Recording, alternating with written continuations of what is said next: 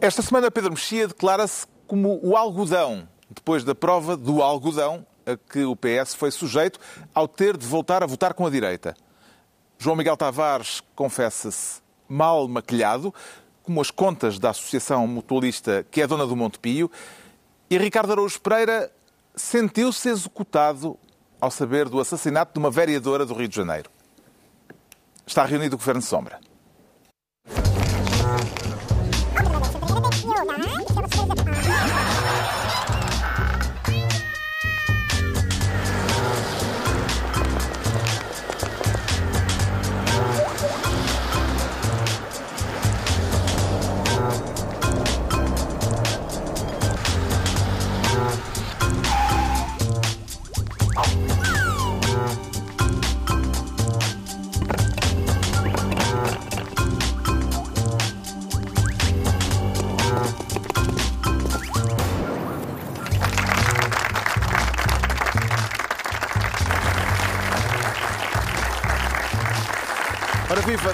Bem-vindos no final de uma semana marcada por temporais e intempéries. É que não escapou a nova direção do PSD. Daqui a pouco falaremos da polémica em torno das, digamos assim, habilitações académicas do secretário-geral da equipa de Rui Rio, Feliciano Barreiras Duarte.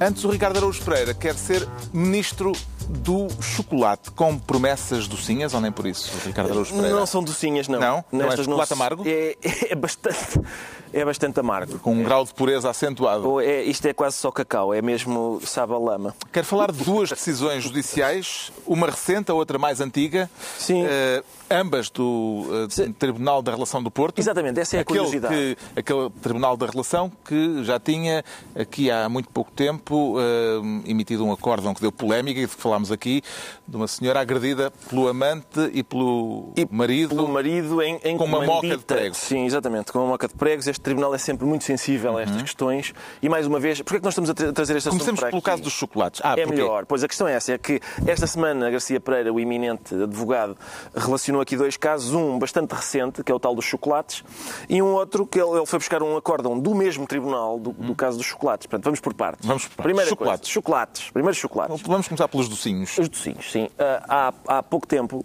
coisa de uma semana ou duas, ah, este Tribunal da Relação do Porto condenou ah, um homem que o próprio Tribunal diz que é um indigente porque ele roubou ah, 23 euros em chocolates. Roubou, quer dizer, meteu-os no casaco e quando ia sair ah, foi apanhado. Nem sequer teve tempo de não. os saborear. O que aconteceu foi, portanto, ele, não é? ele quando, quando uh, as pessoas do supermercado o apanharam, ele terá tirado uma seringa e ameaçado a infectá-los com o vírus da SIDA. Uh, uh, o fim do caso é ele quis roubar, mas não roubou e ameaçou infectar, mas não infectou. Este é o caso. Uh, na primeira instância, o tribunal, uh, tendo em conta estes factos e também uh, o facto do homem ser uh, indigente, uh, teve uma pena bastante. Eu agora eu estava a achar que isto começasse tão depressa, mas estava aqui a tentar perceber qual era a pena. Mas é Também uma não pena. me- Foi uma não pena e não era uma pena assim tão grande. Ah, mas o Ministério Público eh, recorreu, achou que isto é uma vergonha. Este senhor que roubou 23 euros em chocolates disse: Ah, isto não pode ficar assim.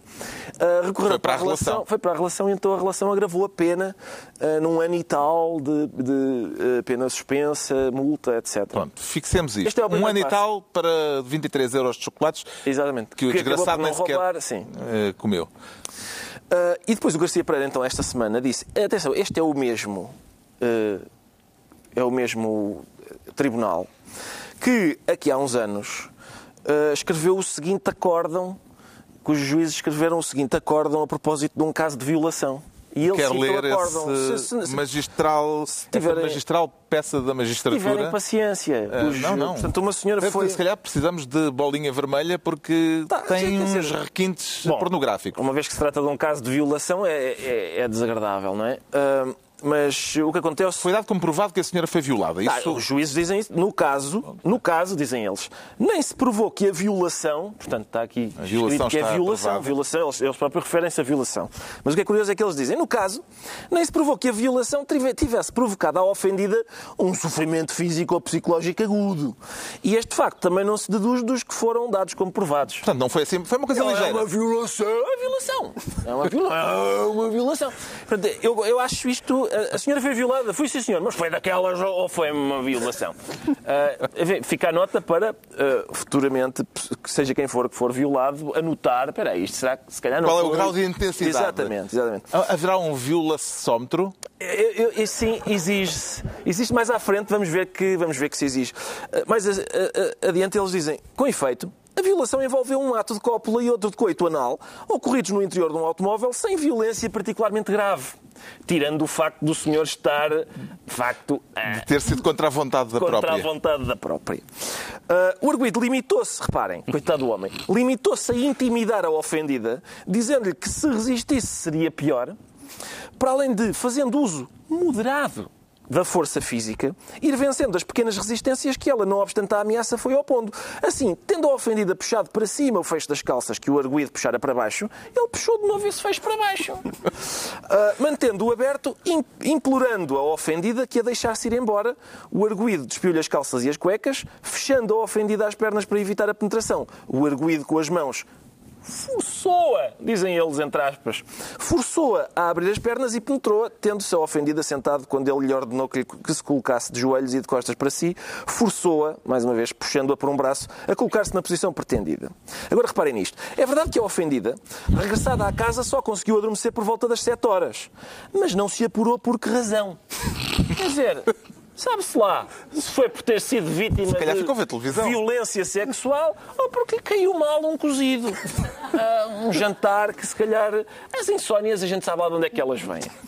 Ah, e eles dizem, não sei. é um, eh, vamos voltar a repetir para quem começou a ouvir só agora. Certo. É um acórdão do Supremo, do, do, do Tribunal da Relação do Porto. É, da Relação do Portanto, não Porto é um texto não é uma palhaçada. apanhado na net Exatamente. à toa. Uh, sem mais, não se pode sem mais concluir que isso se deveu a um sofrimento físico ou psicológico. Aliás, nem se sabe se houve uma demora significativa em adormecer, pois quando abandonou o local onde se libertou do arguído, já eram 5 horas. Sendo que ainda teve de chegar a casa, tomou banho e colocou toda a roupa na, na máquina de lavar. Coisa que normalmente uma pessoa que é violada tenta fazer, não é? Lavar-se, li- libertar-se o mais possível daquilo. E depois aqui, esta é a minha parte favorita, eu há várias, não é? Mas esta é a minha parte favorita. Deve ainda dizer-se que o facto da ofendida, antes de abandonar o lugar onde ficou livre do arguído, ter anotado a matrícula do automóvel daquele pela presença de espírito que revela, é pouco compatível com um grande abalo psicológico. Portanto, a partir de agora as vítimas chegam à polícia e dizem assim, tirou a matrícula do homem? Epá, não. Ah, então como é que é que a gente o apanha? Ou, tirou a matrícula do homem? Tirei sim, senhor. Ah, então não ficou assim tão perturbada. E pronto, é isto. A vítima tem, tá- tem que, tem que escolher se quer ser perturbada, mas não apanhar o, o bandido, ou fi- eh, eh, ser acusada de sangue frio, mas apanhar o, o homem. Quanto ao sofrimento físico, provou-se apenas que o arguído, ao introduzir o seu pênis no ânus da ofendida, provocou a esta dores.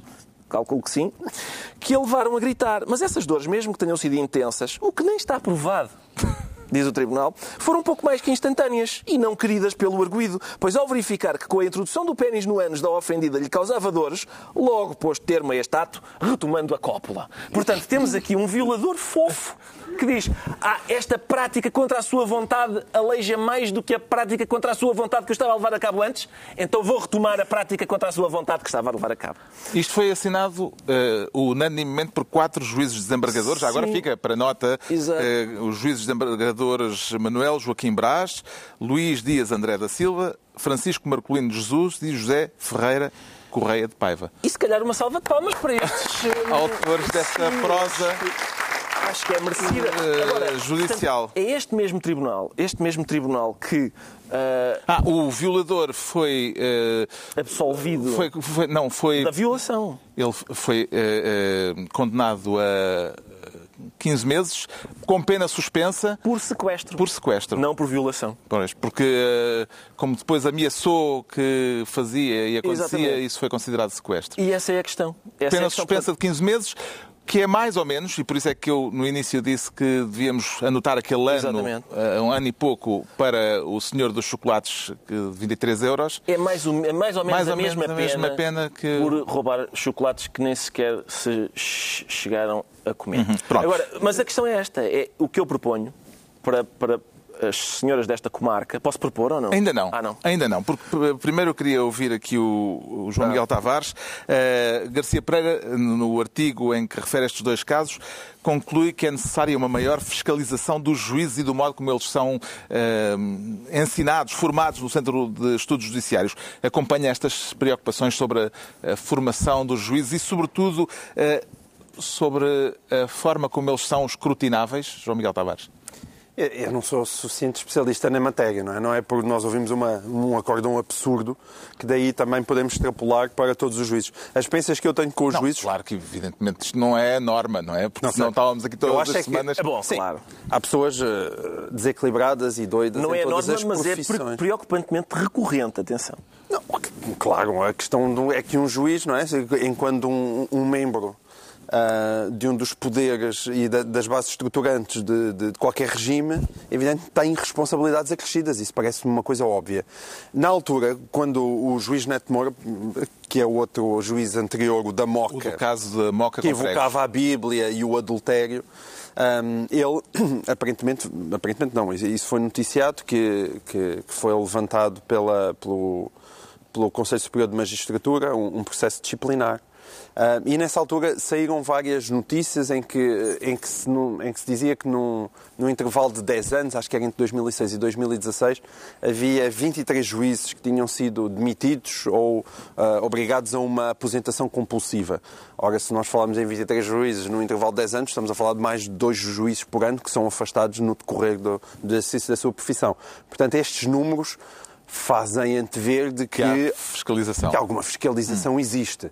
Se a, se a- se a- se a formação dos juízes deve ou não ser melhorada, aquilo que, que nós também vemos por estes casos é que muitas vezes existe aqui, sobretudo em questões que, que envolvem a sexualidade, uma espécie de generation gap, uma, uma diferença enorme entre aquilo que provavelmente são os juízes mais velhos e que vivem no mundo com o qual nós, de facto, não nos identificamos minimamente e aquilo que são os juízes mais novos e que, sin- sinceramente, já têm certamente um pensamento mais arejado. Ah, e, e, portanto, eh, a minha experiência das poucas vezes que eu fui a tribunal, tive sempre imensa sorte a apanhar eh, excelentes juízes que ou me absolveram ou deram-me razão aos processos que eu tinha. Portanto, Ah, Não, pois isso- essa- eu estou bem é a servido. norma, não é? Eu bem servido. Tu como- também estás bem servido. não é? nunca fui violado dentro de um carro, Sim. nem possuo, Mas- nem possuo uma vagina, Mas em se princípio quiseres- tenho vantagem. Também já- mas se quiseres, podemos fazer isso. Eu tento te violar dentro de um carro e depois vemos qual de nós ganha. Tu estás sempre com essa proposta. Há que tempos que tu andas a. Ah, resol- Resolvam É isso que lá Não fora. aguenta, não aguenta. Eh, De que modo é que se pode tornar compatível uma ideia de fiscalização cívica daquilo que acontece nos tribunais, Pedro Mexia, com o princípio da independência da- das magistraturas? Bem, não há nenhuma colisão entre esses dois princípios. O- a, a independência significa que, que as magistraturas não estão sujeitas ou submetidas a outro poder, nomeadamente ao poder executivo, que não, que não, que não obedece ao A governo. fiscalização supõe que há a Não. fiscalização cívica. Não, eh, mas a fiscalização civil. O, o, o portanto, uma coisa é, é dizer que os tribunais decidem livremente, sem serem tutelados, nomeadamente pelo, pelo, poder governo, político. pelo poder político. Outra coisa é as decisões, até porque são públicas, serem escrutináveis. Escrutináveis a vários níveis. Quer escrutináveis lidas pelo Ricardo Araújo Pereira aqui. Quer escrutináveis dentro da profissão, digamos assim, quer escrutináveis em, em- em- além, de, além de ser recorríveis, não é? Mas agora a falar do escrutínio, quer escrutináveis pelo público. As pessoas têm o direito a comentar e a criticar as sentenças e as decisões judiciais. Isso não é proibido, nem é pouco democrático ou pouco cívico. Portanto, a, a justiça não é incriticável. Isso não faz sentido nenhum. E nós temos tido algumas experiências. Curiosamente, é quase sempre. eu- sou um bocadinho avesso, talvez porque. né, Feliz ou infelizmente, ah, fiz direito, sou um bocadinho avesso a, a- a comentar as decisões judiciais, porque acho que há coisas, que, acho que há elementos que nos faltam. Por exemplo, Mesmo em casos destes? não, no caso do chocolate, por exemplo, certamente, eu não sei qual é a, a valora- a valoração, por exemplo, da ameaça com a suposta Seringa. seringa infectada. Parece-me que esse crime é muito mais grave do que, do que, Sim, do, do que dos certeza, 23 euros claro, claro. Agora, há uma coisa que nós podemos, mesmo sem ter os factos todos, comentar. E- Acórdãos?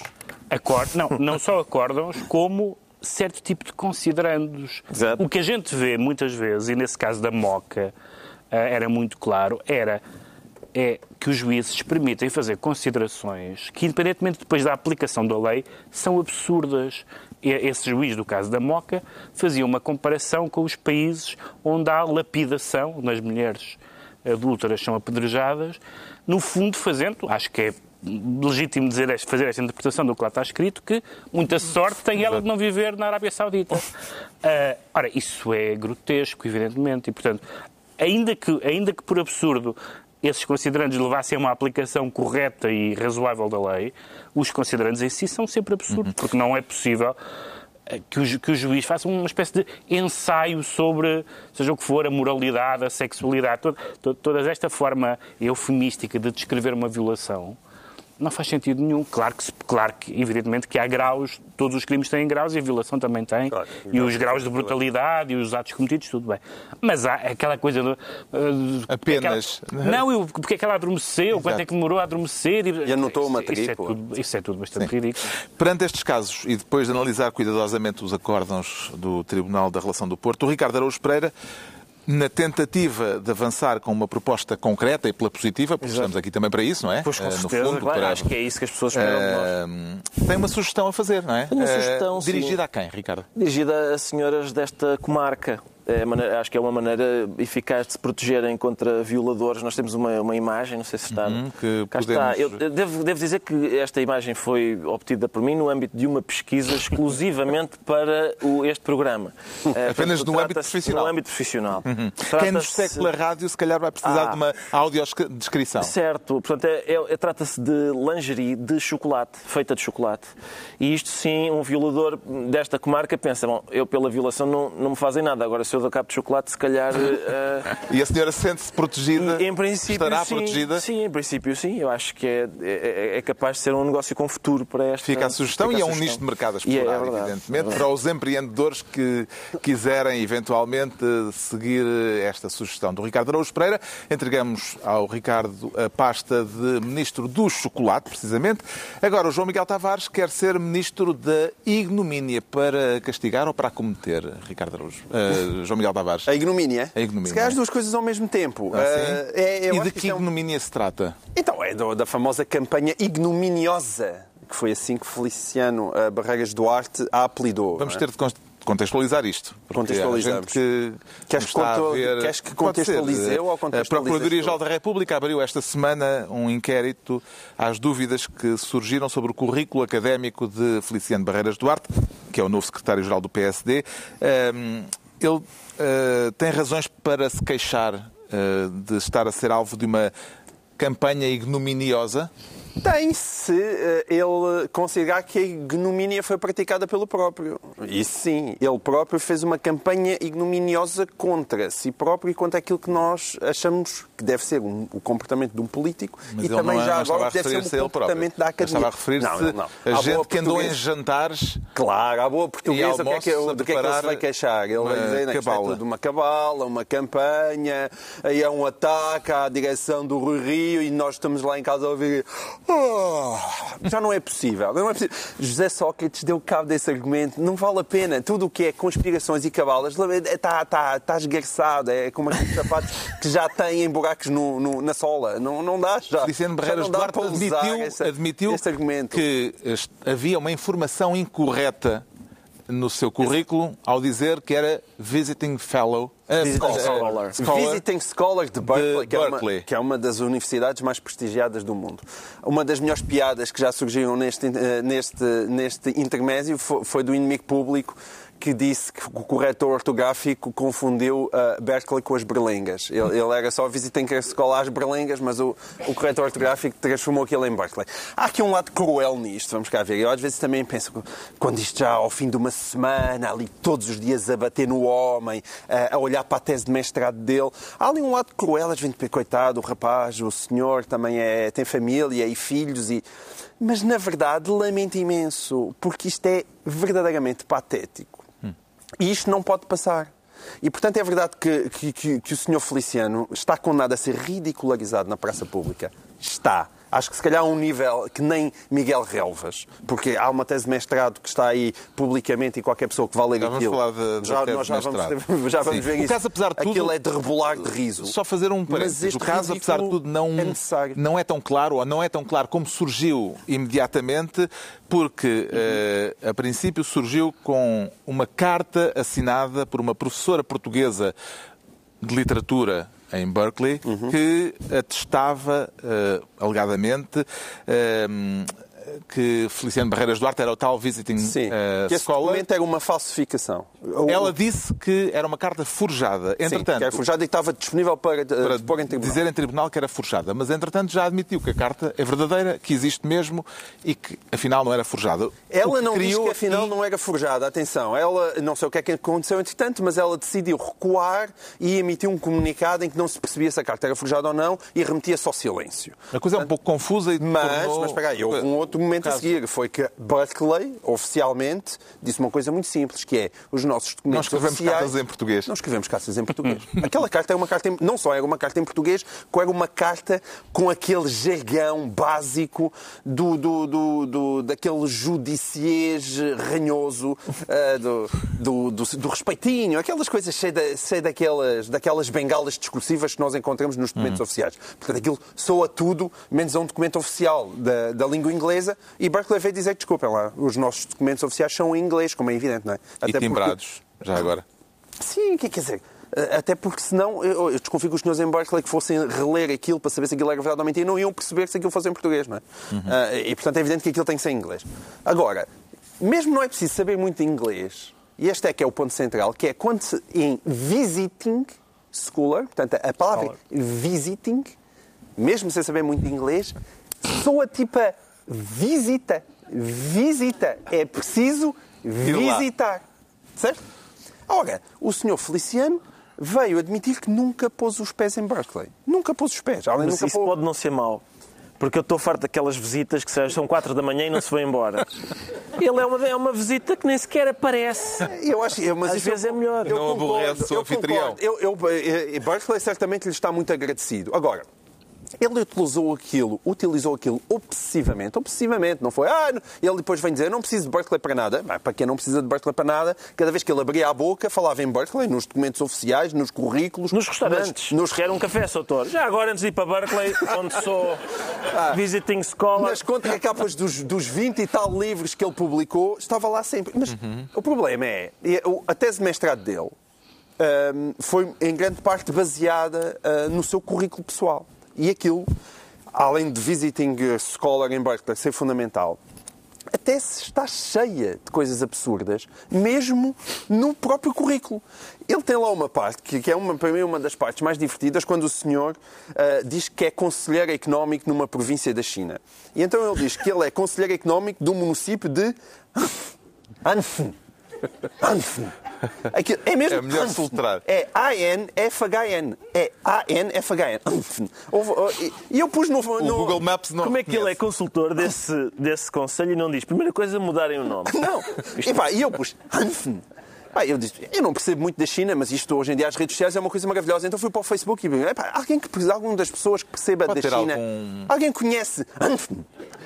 E, e houve gente que me dizia, não, porque é que você não telefona mesmo para a Embaixada da China? E eu dizia, epá, se eu, Estou, para é de Hanfen. eu disse, a senhora vai-me receitar uma bomba para asma, de certeza, porque... E, e, de facto, Anfen confirma-se que não existe. Não existe Anfen? Não, Anfen não existe. Parece que existe algo sim numa- na tal província de Gui- de Guizhou, que acho que, que os portugueses conhe- conhecem como Cantão, também segundo me informaram, que, que é Anshun. E é possível que o senhor tenha sido ah, conselheiro económico de Anshun, mas ele foi um conselheiro económico tão bom, tão bom, tão bom naquela terra que nem sequer sabe escrever o seu nome. E, portanto, tudo isto, tudo isto, isto e, e- e continuávamos por aí, hein? atenção, eu, eu levava o resto do programa todo a falar alegremente da sua tese de mestrado. Temos mais de que Isto falar. é um acumular de coisas completamente ridículas e patéticas que, outra vez, que nós estamos a ver outra vez. Quer dizer, já levámos com o Sócrates e com o Vaz, já levámos com o Relvas, agora o Feliciano outra vez, Na com sequência- licenciaturas saloias e teses. Já, não se aguenta. Na sequência da notícia do Sol, foi o, o Semanário Sol que eh, publicou esta notícia na semana passada, o currículo de Ferre- eh, Feliciano Barreiras Duarte foi passado a pente fino ao longo da semana eh, nas redes sociais, nomeadamente. Ficou impressionado com a bibliografia do autor, Ricardo Araújo Pereira. Tem mais de duas dezenas de livros publicados. Duas dezenas de livros publicados e, Entre essas e obras contam-se títulos como Apostar no Bom Barral, estar no Bom Barral, Um Olhar sobre o Bom Barral sobre o Bom Barral. e O Oeste e o Futuro. Que é refrescante porque não é bem sobre o Bom Barral, mas... Alarga o âmbito. alarga, alarga. Sim, é o grande Bom Barral, o grande Bom Barral. Se fosse só o Barral, ele colocou na tese de mestrado em Direito, colocou todos os artigos que escreveu até hoje. Ou seja, se fosse todos os artigos que escreveu até hoje, todos nós já éramos doutorados. Se os artigos valessem academicamente, mas nele, eh, mas nele pelos vistos, valem. E então, na página 33, de repente aparece um, ar- um artigo chamado Peniche Capital do Surf. A sério. Está no currículo dele. Ele escreveu o artigo Peniche Capital do Surf. E a pessoa que está a ler a tese de mestrado em Direito diz, ah, realmente isto é importante. É o Peniche Capital do Surf. Eh, houve um texto de Feliciano Barreiras Duarte muito partilhado ao longo da semana nas Hum. redes sociais. As conclusões da tese de mestrado do secretário-geral do PSD. Sim. Teve a oportunidade de apreciar a prosa? Tive, Carlos, eu tenho, tenho aqui, aliás. Não quer lê-la? Quero, Já agora favor, hoje está é, nessa- é, Exatamente, estou essa leitor. veia leitor? quero- isto é a conclusão da tese, não é? conclusão. Eu não sei em que medida é que isto é uma conclusão de uma tese, Sem mas. conclusão, aquela mas coisa eu- que as pessoas escrevem, não é? Com tempo. Sim, sim, sim. É pá, uma súmula, não é? Do- eu, Da xixa. Mas, Exatamente. Eu vou lê-la eh, em solidariedade, já explico porquê. Conclusão. Devia ter um pianinho, mas infelizmente. Conclusão. Podias ter dito que eu trazia a guitarra. É Em conclusão. à, Sim. à produção. Em conclusão, a elaboração deste relatório, com os fins e objetivos anteriormente referidos, pretende-se que seja consabido o relacionamento entre a primeira e a segunda parte do mesmo, com a evidência principal que, de entre a multiplicidade do currículo do seu autor, poderá sobressair e outro sim destacar o fio condutor de que, nas suas múltiplas atividades e intervenções académicas, profissionais, não profissionais, mas de servidor público, jurista, professor, investigador, conferencista, autor e afins, está sempre presente uma trave mestra a saber que é a problemática do sistema jurídico e político português, com uma incidência especial na sua axiologia, a sua catalogação jurídico-política e, sobretudo, a sua elasticidade jurídico-constitucional. Isto continua, não quero as pessoas... eh, Então, eu- não, eu quero- não sei se vou indispor as pessoas. Eu, eu estou a ler em- falta já, já, Sim. já lhe falta é o fogo. Eu eu estou a ler em solidariedade porque eu fartei-me de passar cadeiras chatas, assim. Isto, isto, eu, eu, eu sou Feliciano Tu não Barreiras Duarte. de escrever isso. Eu sou Feliciano. Não és. sabes, o que é que, sabes o que é que eu admiro? Não eras, porque tu, É tu que- punhas as vírgulas, as vírgulas no sítio Não, isso está bem. Ah, há, pois. há aí uma ignomínia contra a língua portuguesa. Há uma- sim, claramente. exatamente. Há várias ignomínias, mas há uma coisa que eu consigo captar, que é eu também fiz este A axiologia. Tipo... Exatamente. Eu também fiz isto. Eu também fiz. Epá, há- eu passei cadeiras ah, em que o- o- os trabalhos eram. Bom, ah, vão lá dividir então estas questões que são um problema global. Vamos dividi-las em três fatores. Cada um desses fatores, o que é curioso, pode ser dividido em quatro aspectos. E de repente estou a meio do trabalho e ainda não disse nada.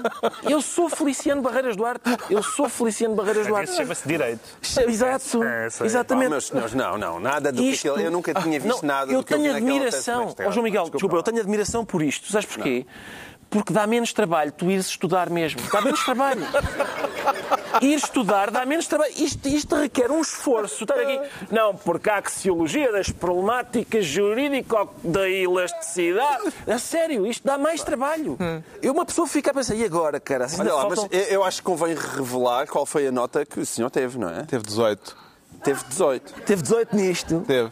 Essa tese de mestrado apresentada na Universidade Autónoma de Tinha, tido, Lisboa tinha acabado a, licenciatura com 11. tinha acabado a licenciatura E, com mas 11, teve 18 acabou finalmente o- e depois conseguiu o mestrado com 18, num júri constituído por o seu orientador de tese, que era um ex-vice-presidente do PSD, e depois a presidente do júri, a famosa Constança Urbano de Souza, portanto, Ministra- ministra Na altura da- ainda não famosa. Ainda na altura ainda não famosa, isto foi em 2014, a ministra da Administração Interna do PS, e o outro membro do júri era um ex-secretário de Estado do PS.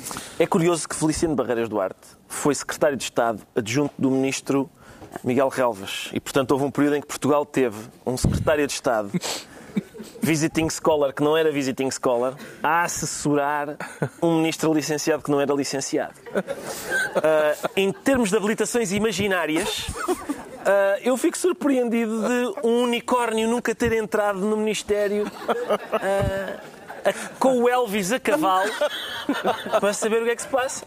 E o Dom Sebastião à larga. Sim, sim.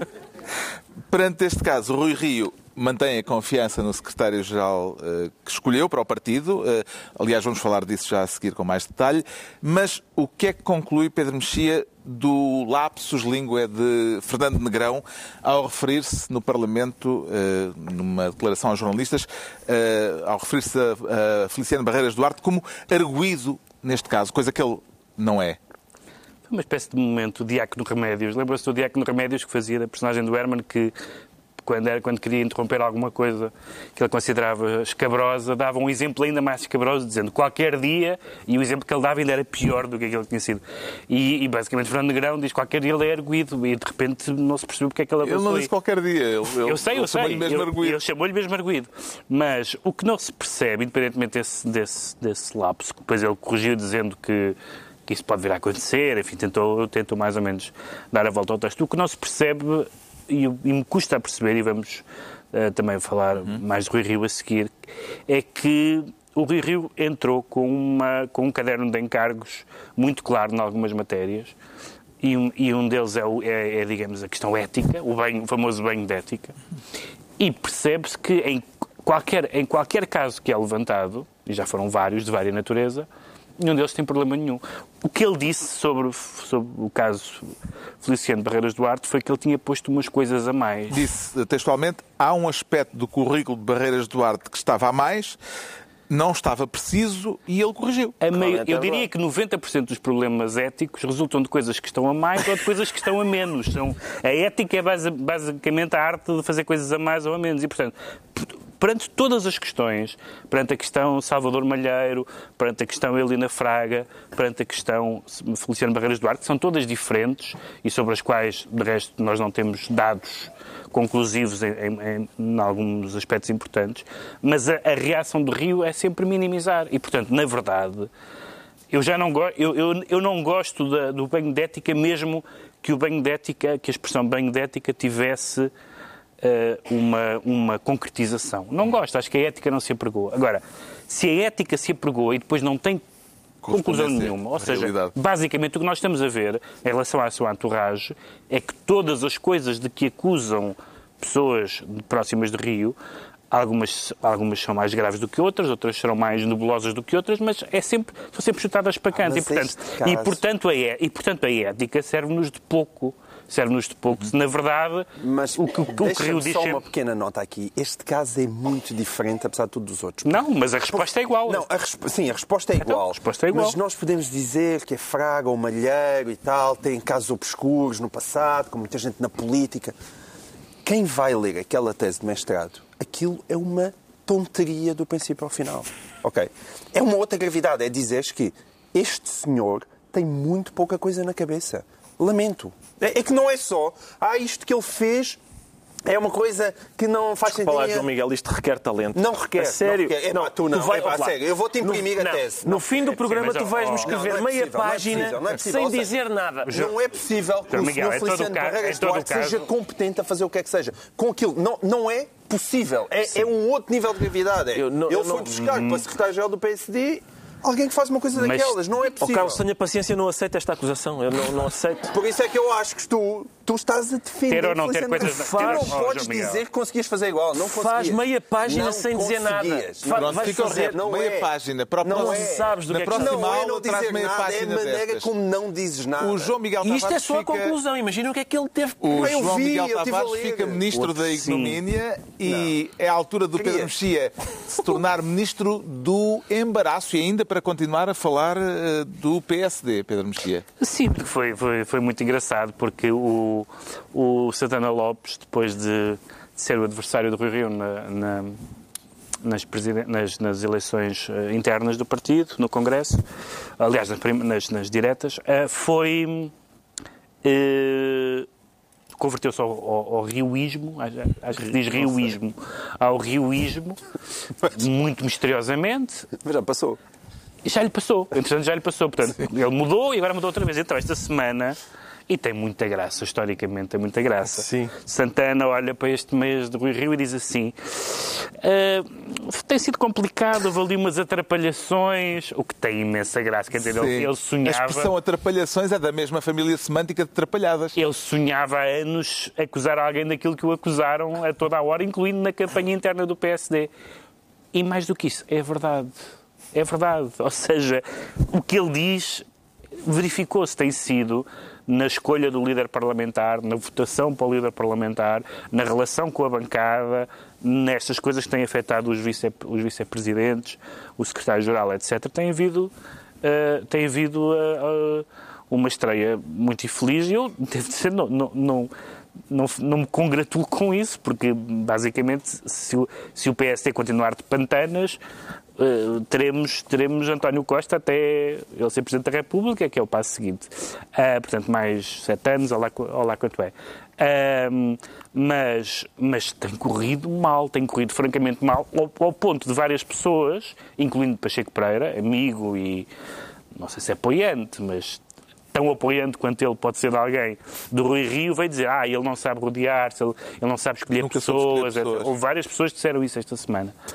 E, portanto, mesmo os Quem seus... quer ser Primeiro-Ministro é um, é um pormenor de menos. Achas que o Primeiro-Ministro tem que escolher pessoas? Exato, é capaz não, de ter nada. ministros e tal, não é? Nada. Pois é isso. Bom. Ah, Pacheco Pereira também disse, mas há pessoas sérias no, Não, eh, claro que na há- direção do PSD. Não, claro que há David pessoas- Justino, Claro que há pessoas sérias e o problema- Na administração do BES, E o problema, pessoas e o problema, e o problema do Rui o problema do Rui Rio não é não ser sério. O problema do Rui Rio foi ter alegado uma seriedade de que, em relação a casos que possam acontecer, não se vê que ele dê qualquer margem de manobra. Se calhar ele pode, se calhar ele não pode dar nesta altura, ou seja, seria terrível para ele dar o flanco. Agora, nada disto, nada disto é muito entusiasmante.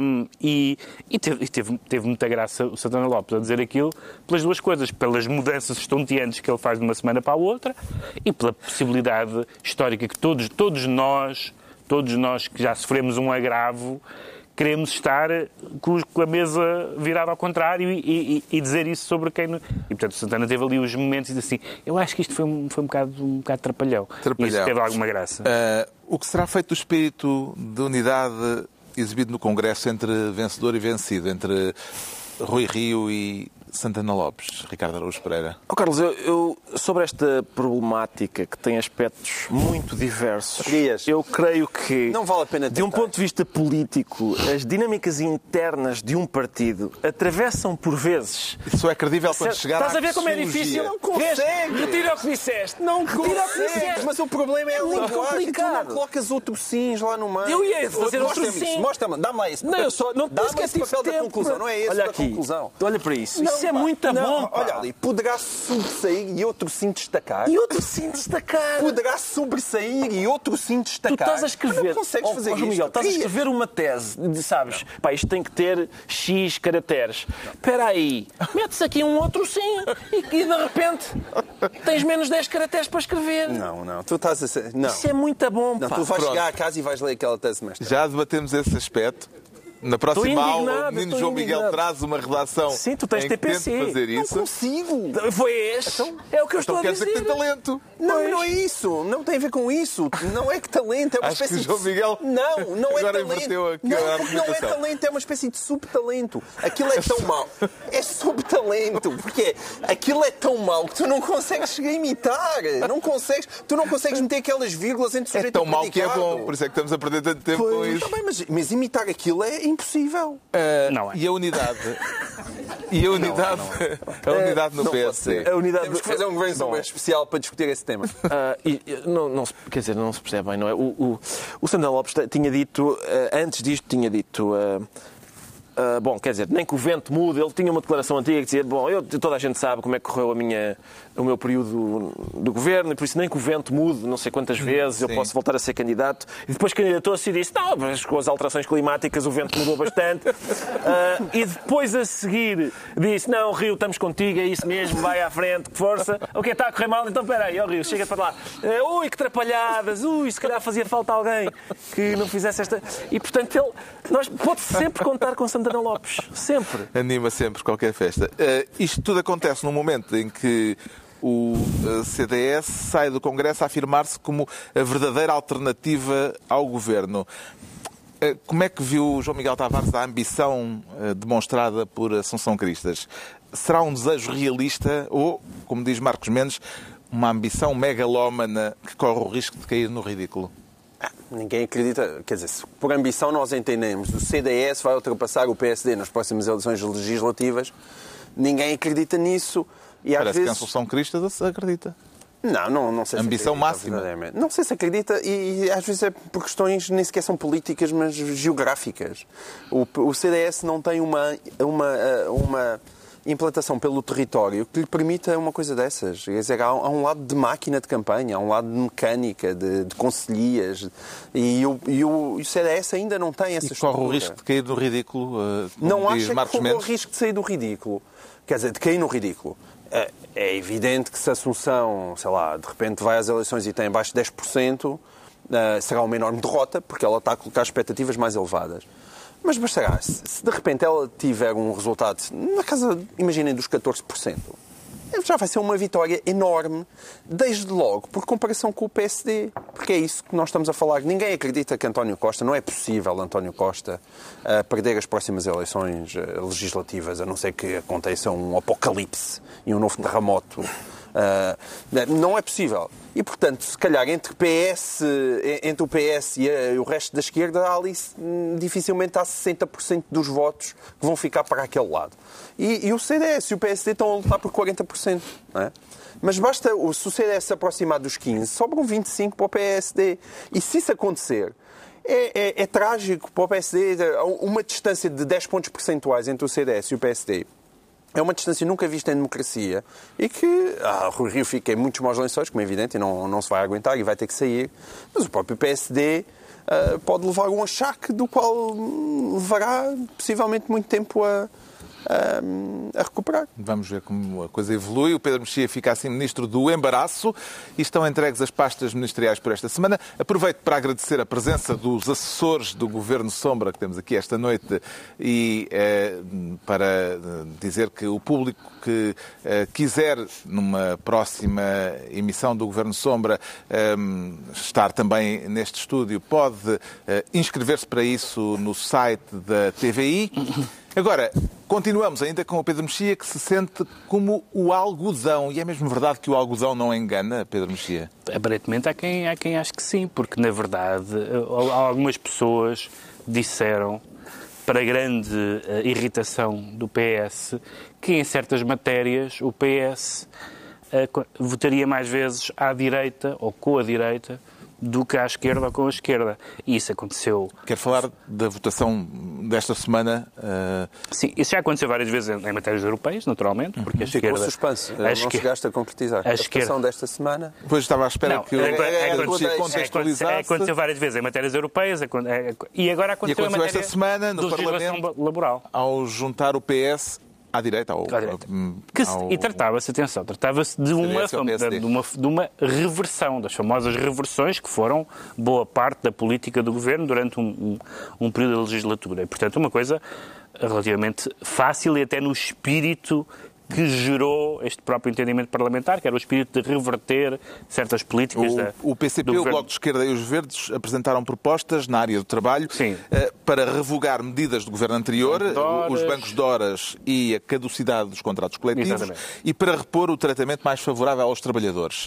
Bom, e o PS, nessas matérias, não acompanhou a sua esquerda, gerando uma acusação, que aliás é, é endémica nos partidos, no PC então dura há 40 anos, de que o PS, quando chega às questões uh, que doem, é um partido que alinha mais com, com, com, a, com a direita do que com a esquerda. O PS responde de uma maneira que seria uma maneira habilidosa, mas, mas que acaba por dar os mesmos argumentos. O, PS na Assembleia responde o seguinte ao Governo, responde o seguinte, uh, neste caso, neste, neste caso o PS, uh, responde que era extemporâneo fazer essas, essas alterações, essas reversões, porque isso é matéria de concertação social. como se sabe, o Partido Comunista adora a concertação social e, portanto, dizerem-lhe que isto não se vai fazer porque fica para a concertação social é péssimo, porque já toda a gente sabe que à esquerda do PS a concertação social é uma é um mecanismo altamente contestado, é um mecanismo, para usar a linguagem marxista típica, de conciliação de classes, e nós não queremos que as classes se, se conciliem.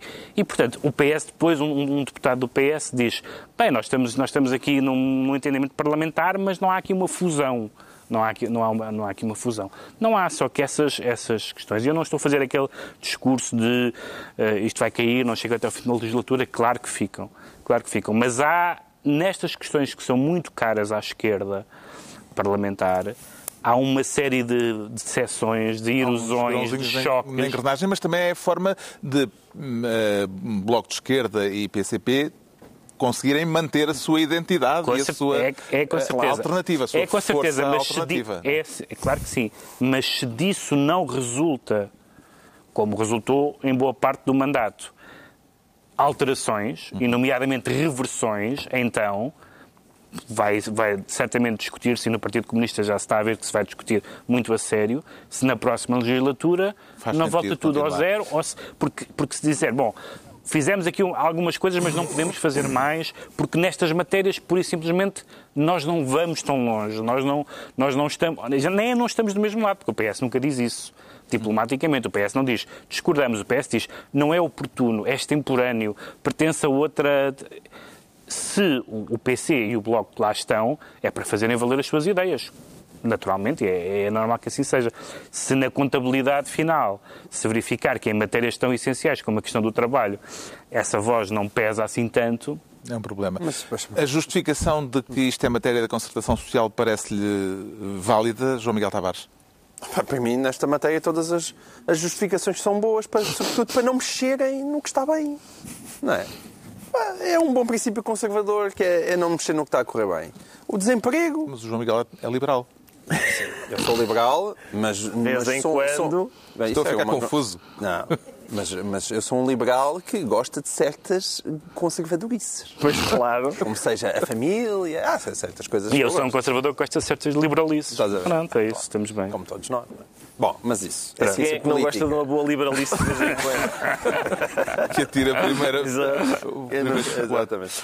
Mas, quer dizer, o desemprego está a crescer de uma maneira que ninguém esperava. A economia, apesar de tudo, cresce, podia crescer mais, coitado, mas, mas enfim, ainda assim, com melhores números também do que se estaria à espera.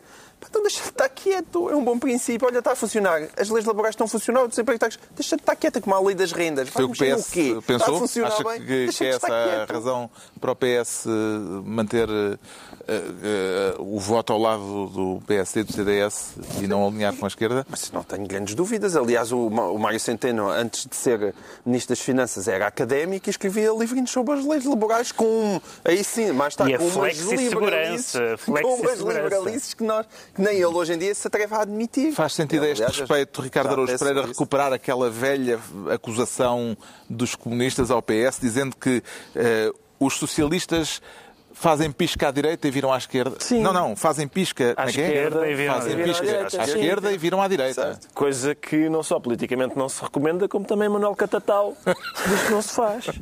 Eventualmente é duplamente errada. Eu, há, há, dois ou três temas políticos que me interessam acima do, dos outros. Calhar essa são... referência bibliográfica sim, sim. agora passou, passou totalmente. ao lado. É Manuel Catatal. Manuel Catatal. É João Catatal. Não, é não é Manuel Catatal. É João Catatal. É João Catatal. Mas o senhor Catatal é uma referência é uma referência geracional, acho que isso já não é, passa. Não interessa. Mas se calhar o nosso público sabe que Catatal é que é.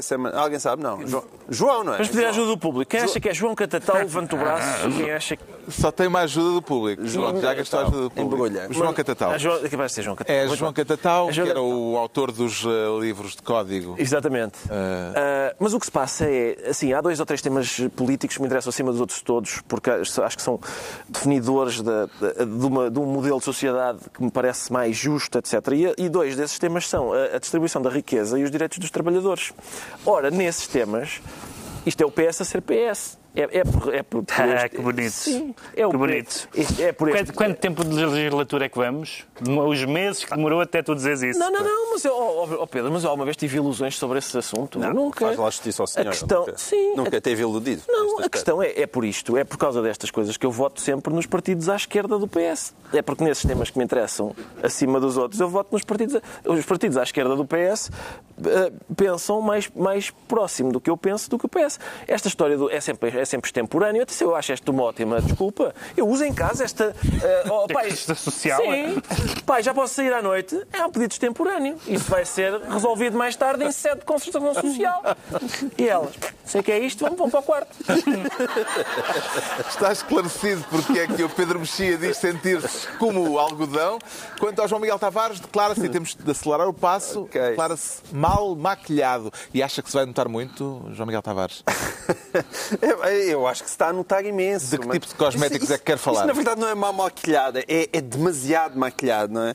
Ahm, eu- é para falar das contas do- da Associação Mutualista. O que está em causa, vamos eh, rapidamente sintetizar, é o mas- bónus eh, de 800 milhões que caiu esta semana, a taluda que caiu eh, nas contas da Associação Mutualista Montepio. Eh, Como é que se explica esta operação de, Transformou um buraco de 250 milhões 250 milhões, de repente, num superávit? um superávit de, de 800 milhões. Eh, de 800 não, de, De 550. 550. 580 e tal milhões. Eh, como é que se explica esta operação de crédito fiscal que vem equilibrar eh, as contas da Associação Mutualista? Olha, explica-se de uma maneira que é.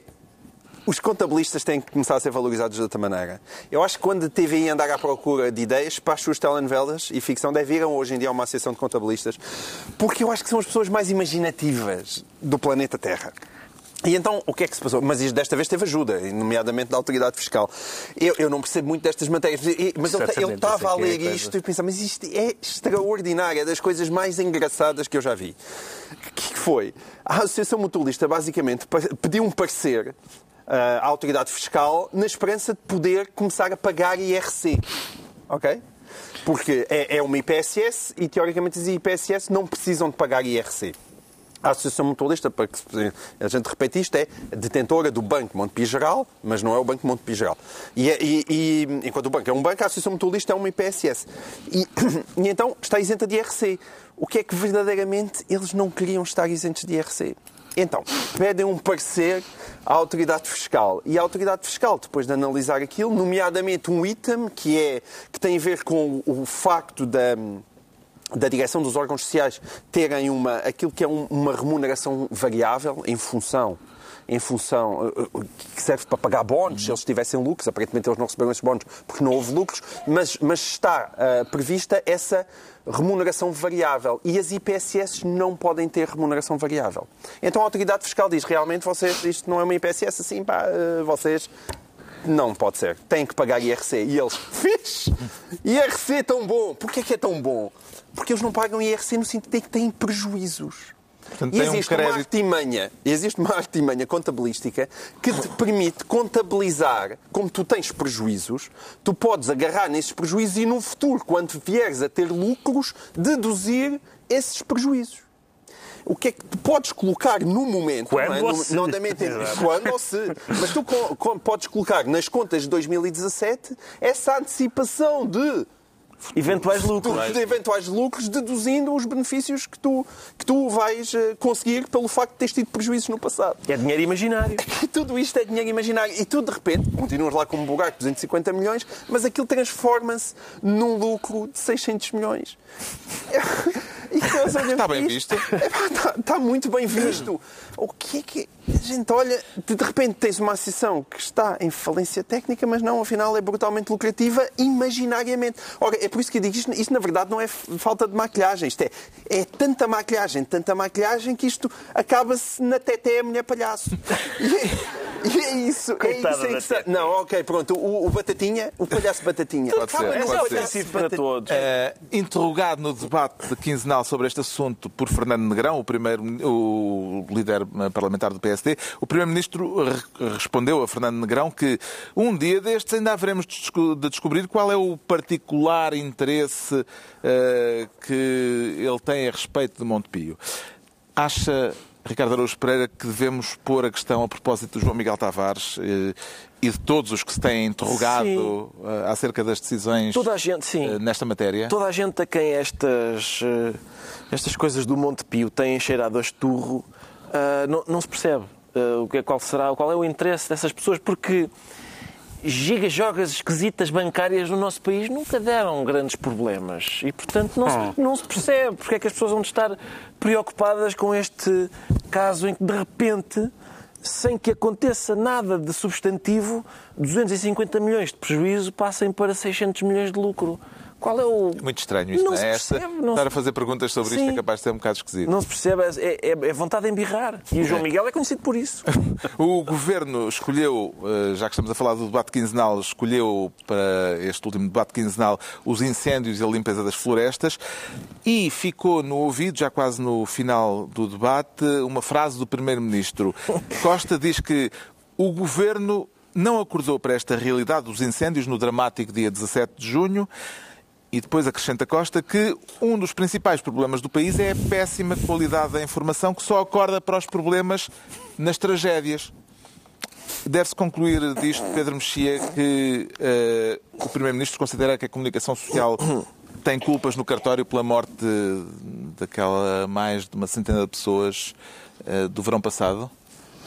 Eu acho que em relação ao, ao verão passado, acho que é justo dizer que o governo não acordou para o problema só nessa altura porque não acordou para o problema. Não acordou, não, manifestamente não estava acordado para o problema.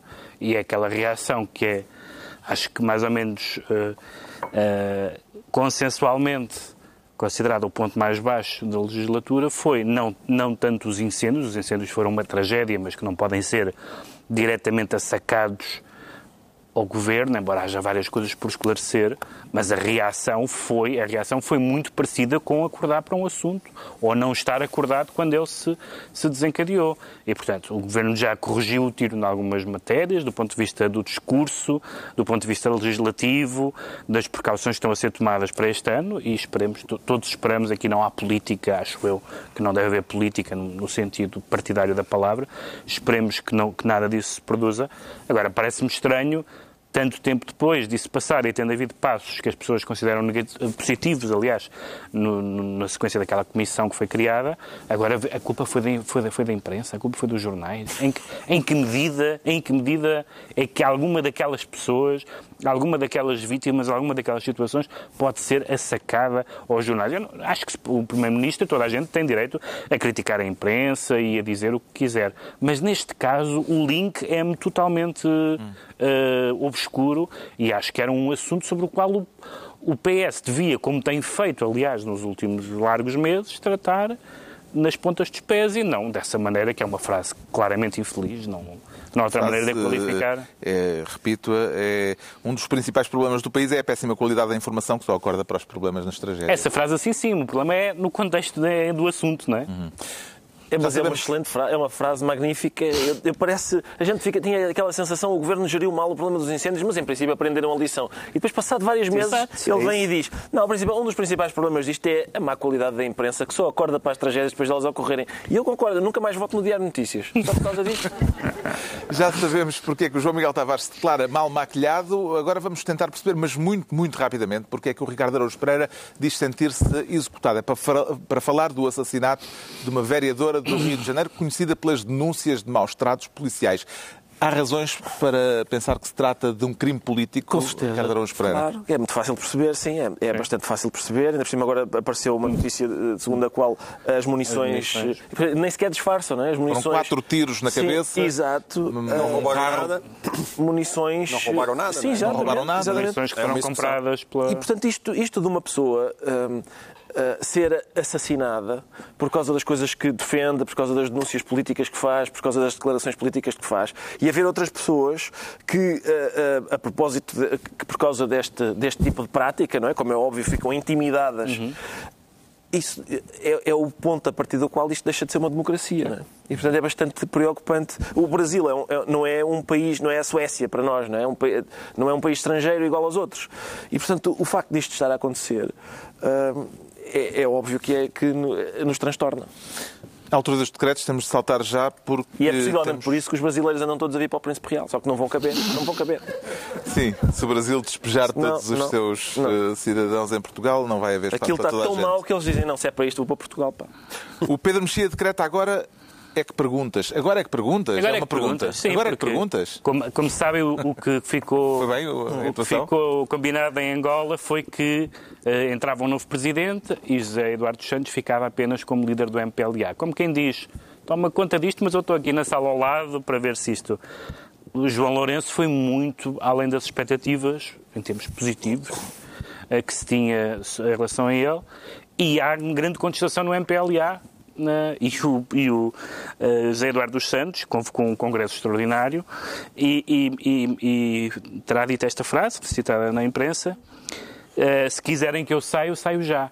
E a minha coisa é, só agora é que perguntas. Claro, a gente quer que tu saias há muito tempo. A gente não sou eu, são os angolanos, incluindo os do MPLA.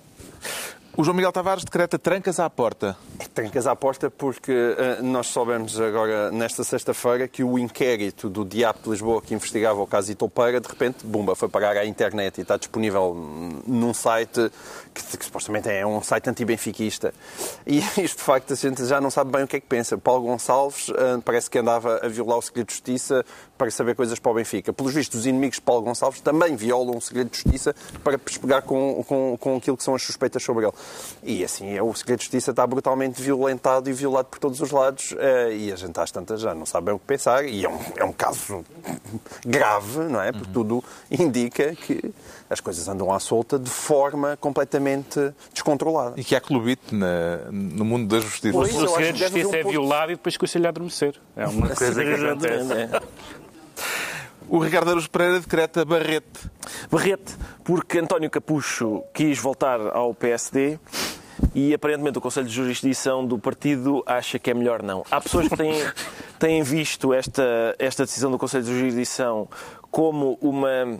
Ah, enfim, digamos, manter a punição de que António Capucho tinha sido alvo ah, por ter integrado outras Apoiado listas, sim, lista outras listas do PSD. eu acho que é por desconfiança. Há um magnífico livro do Mário de Carvalho sobre este assunto, mas relativo a outro partido. O que me parece é que as pessoas do PSD pensam, portanto, neste momento, onde há um partido onde há um motim no grupo parlamentar, onde vice-presidentes são veiados, onde o candidato derrotado já começa a roer a corda ao candidato vencedor, há um tipo que quer entrar. Hum, desconfio. Cheira muito este Rui. Está concluída mais uma reunião semanal, hoje a oito dias, à mesma hora, novo Governo Sombra, Pedro Mexia, João Miguel Tavares e Ricardo Araújo Pereira.